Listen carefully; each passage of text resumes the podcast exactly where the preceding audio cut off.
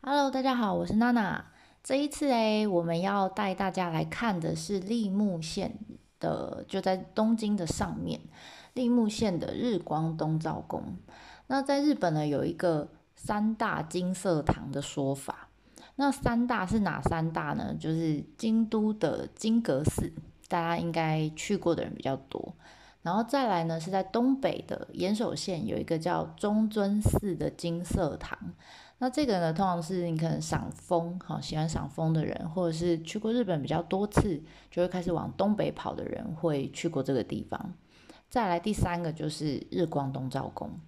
那金色堂是什么意思呢？其实就是很稀花啦，就是我都把它解释成这个叫三大稀花建筑，很富丽堂皇的感觉。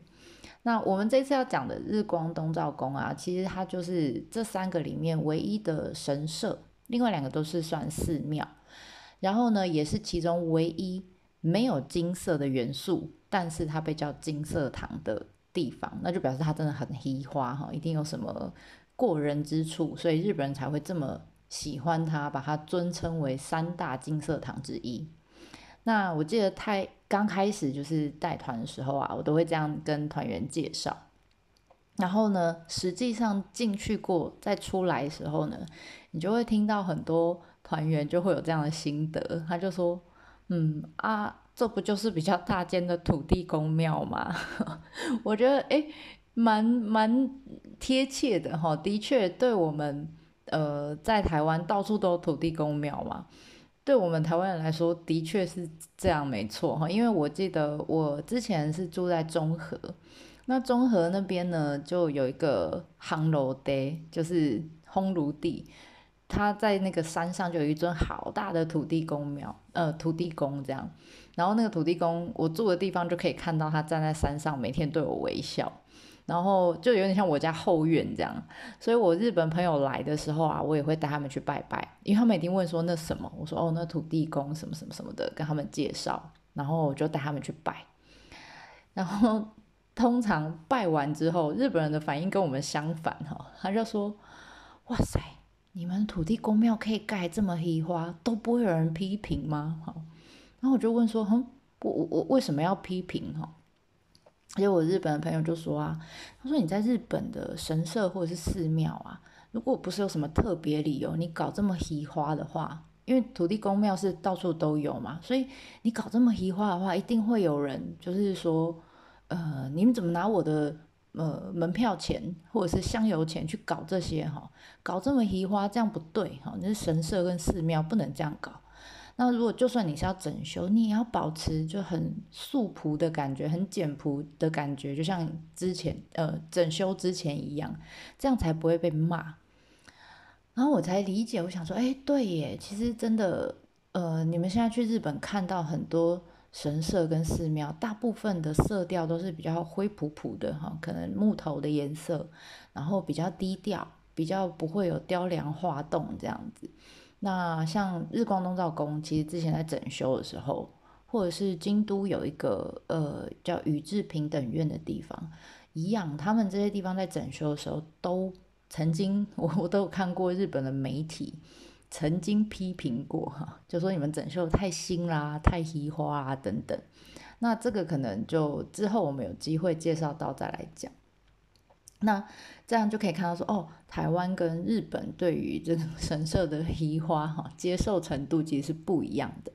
那我们这一次呢要介绍的是非常非常对日本人来说非常稀花的呃日光东照宫。他们，如果你去东照宫看，你会发现那些呃日本人的观光客老奶奶们、老老阿公们，他们一进去，就他们很浮夸嘛，一进去就会看到一个一个门哈，看到一个雕雕刻作品，他们就会哦，是个哦，就哦好厉害哦，或者说哇，奇嘞这样，就台湾人在旁边，嗯。就是这个对比其实蛮有趣的，大家下次可以去看看。那在进到东照宫的介绍之前，我想要先一样先聊一下它的背景。那这个背景呢，其实跟呃德川家哈，就是呃前三代德川家康德川秀忠跟德川家光哈三个人蛮有关系的。好，尤其是呃第一代德川家的第一代是德川家康，日光东照宫就是拜他的。然后他本来是个人嘛，那里面拜他就等于把他尊成神了，哈，所以他跟上一次我们讲到的那个菅原道真一样，他是从人变成神的一个一个人，哈。那另外一个比较重要人物其实第三代，就是德川家光，哈，第三代，因为这么华丽的这个呃宫殿是他盖出来的，所以没有这个第一代的阿公家康。跟这个孙子加光这两个人，没有他们存在的话，就不会有日光东照宫。那所以我想要先讲一下他们三代到底有什么亲情上面的纠葛。好，那第一代我们刚刚讲德川家康，他如果你把呃日本的整个江户时代，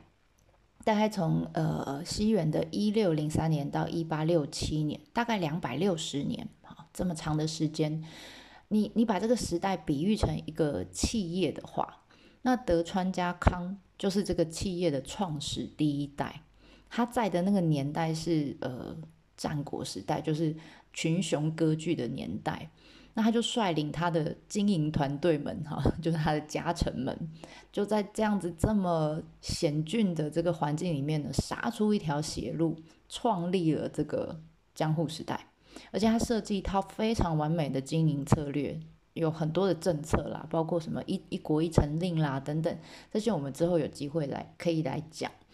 那用用这些政策，然后呃经营了大概有两百六十年这么久哈，你用现在角度来看，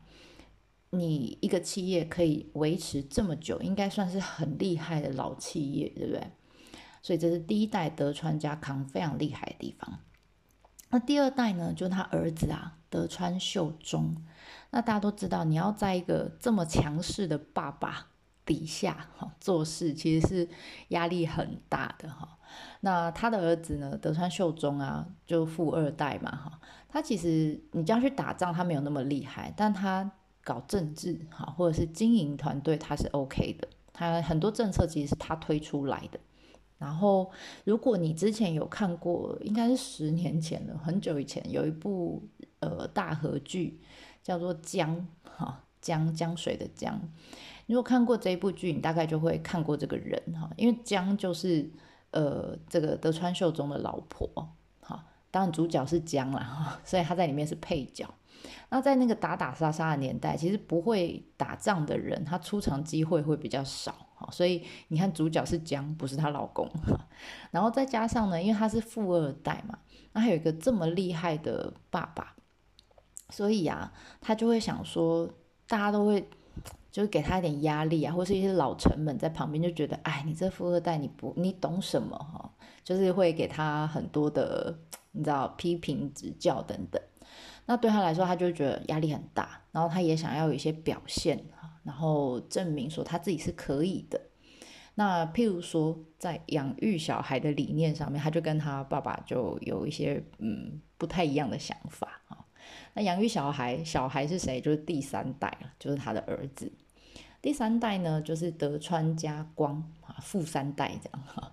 那他是他的，他是秀忠的长子，第一个小孩，第一个男生的小孩。所以啊，呃，照理来说，他应该就是可以继承将军嘛。那在这样子的身份底下，按照幕府家的规定哈，他们就说，因为你以后要当将军，所以你要有呃独立的精神啊，你不能太过依赖父母。所以当你长到一个岁数，可能就是呃一岁两岁啊。之后你就不能跟爸爸妈妈住在一起，然后要派专业的保姆哈，专业的一些呃教教他念书的人啊等等，来照顾他，来教养他。那其实这个规定你会觉得啊好像很久很古老，对不对？其实到现在，呃，刚退位的那个名人上皇哈，他小时候也是这样哦。嗯，他小时候也是到两岁之后，他就被被迫就不能跟爸爸妈妈住在一起，他搬到别的地方去住，然后有一堆人教他这个教他那个这样。所以啊，其实呃，家光哈，就是第三代的这个德川家的小孩啊，他在小的时候，他就是只能跟这个奶妈他的奶妈叫春日菊，就是一个很泼辣的一个女生哈。她也是她的奶妈，也是她的家教，教她很多事情。她跟这个德川家光相处的日子啊，呃的时间，其实比家光跟他爸爸妈妈相处的时间还要长。那据说啊，这个家光小时候。他体弱多病，就是一个很弱的小孩哈，然后讲话又呃呃呃有口疾这样，所以陈日菊就急了哈，他就他他就是教育他的方式就是用虎妈的方式，就是如果他这个不争气就揍他骂他，然后不断提醒他说你以后是要做将军的人，不要那边哭哭啼啼的，好不要这么软弱，不不要那么自卑哈，你要硬起来这样。那相对的，后来呢，家光的爸爸妈妈又生了一个呃小男生，就家光的弟弟。那弟弟出生之后，因为他不是长子嘛，所以他不会有这个以后要当将军的这个压力。相对之下，他就他就是可以跟爸爸妈妈住在一起。那秀忠跟这个阿江哈，就是一样，就家光的爸爸妈妈就对这个弟弟就疼爱有加。然后又每天跟他相处，然后觉得他很聪明，这样就很喜欢这个弟弟，甚至呢到最后就有在想，哎，是不是要把这个弟弟扶植成下一代的将军？相较于家光，就好像跟他们没什么感情，他们就没那么爱。那所以呢，这些底下的大臣们啊，也也会开始就是看眼色，要找找西西瓜微短饼，对，就是要找比较大块的西瓜去靠嘛，所以就开始分派系了。有一派呢是支持家光的，好，那有一派就是支持弟弟的，这样。那知道这样子的这个，呃，听到这样子的消息呀，这个春日局就紧张了哈。虽然他只是个奶妈，但他其实很爱家光哈，他是他喜欢家光的那个那个那个亲情，其实不输他他妈妈哈。所以呢，其实他呃听到这件事情之后，他想说不行。呃，要找一个可以压住富二代哈，压 压住这个秀中的人哈，一定要找这个人出来才能解决这个事情。那这个人是谁呢？当然就是创始人嘛，第一代就是秀中他爸，找这个德川家康去了。那德川家康那个时候他是住在，他已经算是退休了，在养老了这样哦，因为是种种菜啊，然后过着这个很悠闲的生活。他在静冈县，那个时候叫骏河府，他就呃很紧张，他就知道这件事情就很紧张，春日局就跑跑跑跑到从东京跑到了静冈去，去找这个老人家，哈，找德川家康，就说，哎呀，这个呃现在东京发生的这些事情，江户发生这些事情，你要来主持个公道啊，不然这个家光很可怜这样。那这个家康阿公啊，知道这件事情的时候，他就说，他就好好好，那你回去跟这个现任 CEO 啊，德川秀忠嘛，现在的将军，就跟他讲，他说你跟他讲，哎，我会找时间回公司看一看啊，顺便找这个机会啊，叫大家都来吃个饭聚一聚啊，我也很久没回去了，这样，好啦，结果就当然就开始准备了宴席呀，哈。那文武百官们也都被叫来，就乖乖坐在底下。你就想完，就是有点像尾牙哈，或者是春酒那样子的画面啊。这个席开摆桌这样，然后下面都是一些官文武百官这样，他们就坐着哈。当然也是要等等用餐嘛。大家都知道这种场面难免就是要等长官说完话才能开动，对不对？所以他们就往乖乖的就往这个舞台看啊，就等着。那舞台上面这些重要人物就开始上台了。当然，坐在舞台正中央的一定是最老哈、最大咖的，就是这个江户幕府的创始人德川家康的老人家。那旁边呢，坐的就是现任的 CEO 啦，就是德川秀忠这样。那其他呃，像春日局啦、哈家光啦、弟弟啦、哈这些，就是远远的在舞台旁边 stand by 等着站着这样。呃，舞台上大概是这样的一个画面。那这时候好。麦克风就递给了这个创始人德川家康，那他就拿起来麦克风了，准备要讲话了。结果呢，大家没想到，他讲的第一句话不是一些正事他居然是转过头来看着旁边的家光小家光，他就跟家光说啊，他说：“哎呀，家光啊，来来来来来，阿公这里。”他就。拍拍自己的大腿，哈，示意的这个家光来来来来坐他腿上，然后脸上堆满了笑容，这样。然后当然了，所有的家臣就开始往家光的方向看去。那家光本来就已经口急了，就已经不太会应付这种场面，又又突然老人家 Q 到他，他就很紧张啊，他不知道该怎么办。奶妈春日菊就旁边这样推了他一把，说：“哎，阿公叫你去啊，你去啊。”这，家光就很小心啊，慢慢的，然后就走到了这个阿公的旁边。啊，阿公就说：“来来，坐坐坐，哈，就叫他坐他腿上。”然后坐下来之后呢，他老人家就这样，哎呀，就充满了。你如果有孙子的话，你应该知道那种感觉。你知道再凶的人，再再凶狠的 CEO，看到孙子的时候的反应，绝对跟他平常在商场上是不一样的哈。他当然就是堆满了笑容，然后很满意的看着这个孙子这样，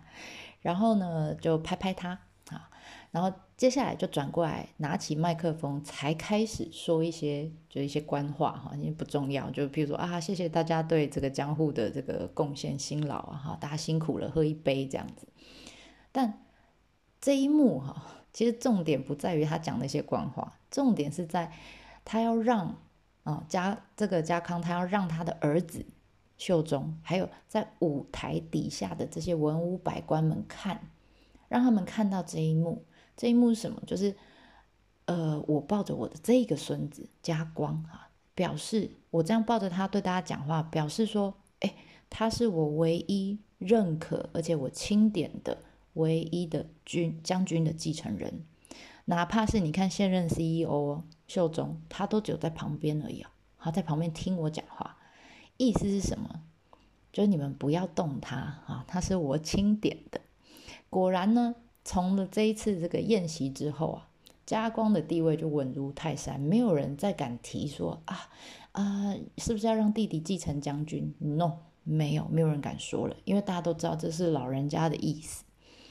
好啦，所以后来呢，在正式成为第三代的将军的之后，哈，这个德川家光呢，就一直很记得这一天。很记得阿公的对他的恩情，他知道，他说他心里就在想，如果没有那一天的宴席，如果阿公没有跟他说来来阿公这里，